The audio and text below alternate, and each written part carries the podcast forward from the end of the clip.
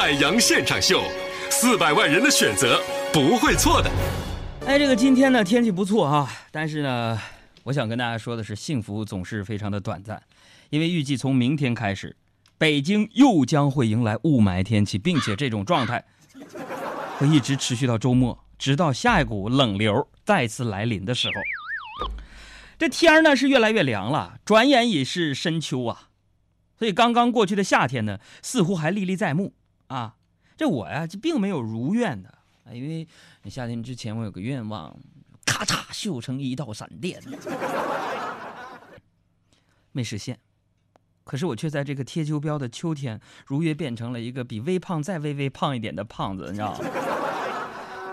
上个周末呀，跟几个朋友去野炊。然后我们就寻思整点柴火烧烧火吧，在河边啊。完正大家就说谁去呢？我说我我不去，我不去。后来呢，所有人都说哎呀，海海洋去，海洋去，他最沉，他最沉。哎我的天哪！他们都负责忙其他事儿去了，是不是啊？让我一个人去捡柴。朋友们，说实话呀，我真的觉得自己身体有点微微发福之后，我受到了来自于社会四面八方的歧视，你知道吗？我有点不情愿！我就说：“我说你们干什么这么对我呀？这胖人也是人呐，为什么让我去捡柴火就我一个人呢？”他们就跟我说：“啊，海洋啊，大家都是为了你，为什么让你去呢？就是你比较沉嘛。”我说：“沉怎么了？沉怎么了？沉我就不是人了，我呀！不是你这身体比较重啊。中国古话说：‘众人拾柴火焰高’嘛。”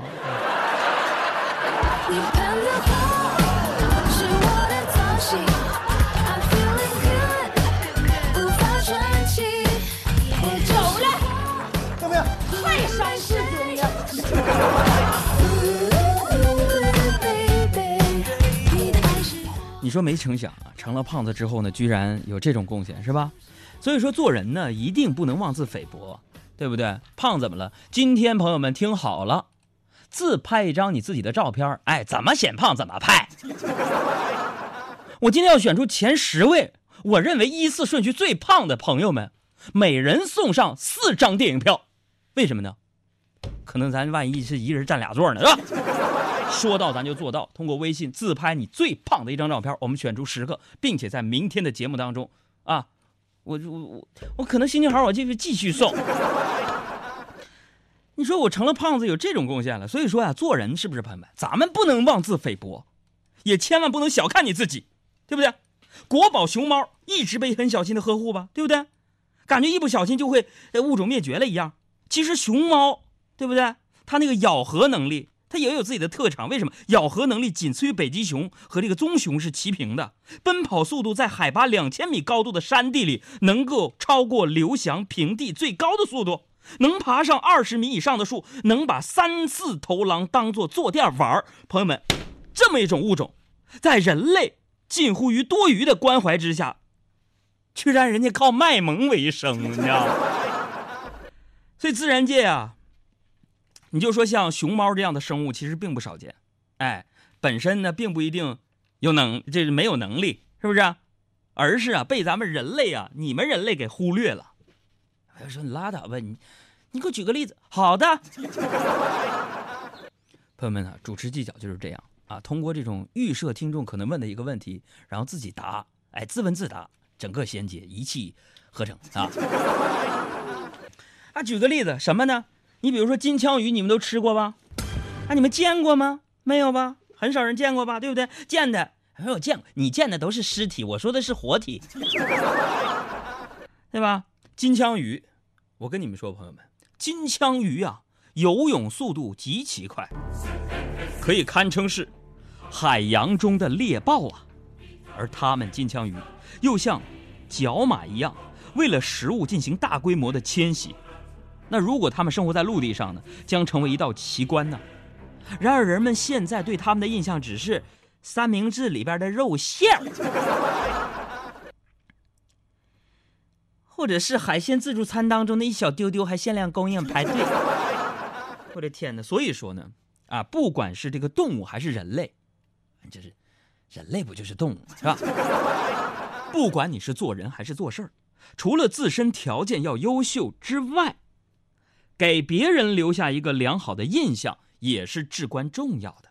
啊，你看走在大街上，你内急，我们常常会想起这个 KFC，是吧？你不会想起任何一家中餐馆。啊，你说这不是一种隐藏的文化营销吗？你们仔细想想，是不是这个道理啊？那位同学开车的，你你别留号你。所以你看，人 KFC 呀，和麦当劳啊，人家把业务拓展到全球了。总之呢，肯德基和麦当劳是一家可以出售快餐的全球连锁厕所。你谁做到了，对不对？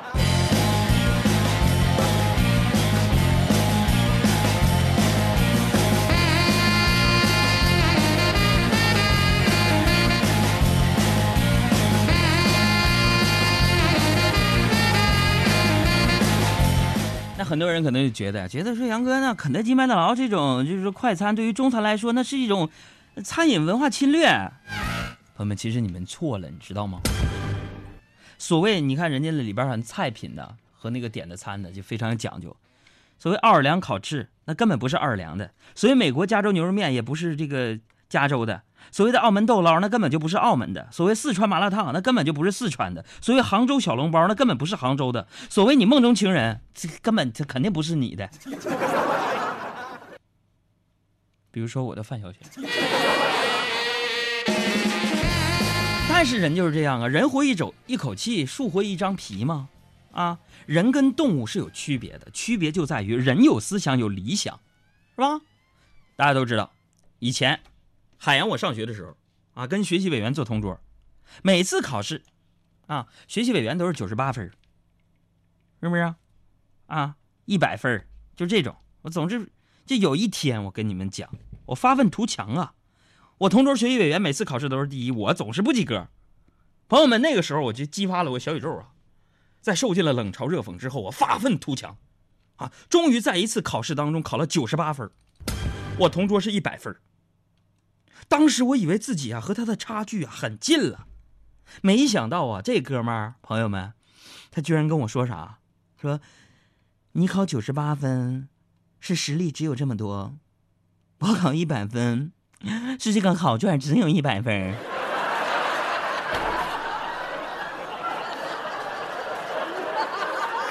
你说他贱不贱呢？哎呀，说的太对了，我没有办法反驳他那时候。所以说呀，你的奢望呢，一定要配得上你的本事。哎，这个说到这个分寸啊，分寸呢就是一个技术活真的，有的时候用力太猛，难免姿势走形，是吧？你之所以迷茫，就是因为啊，你的才华和你的梦想不匹配，而活得老让人觉得心疼，也是因为能力和愿望你不匹配。换个梦想吧。这是我们的。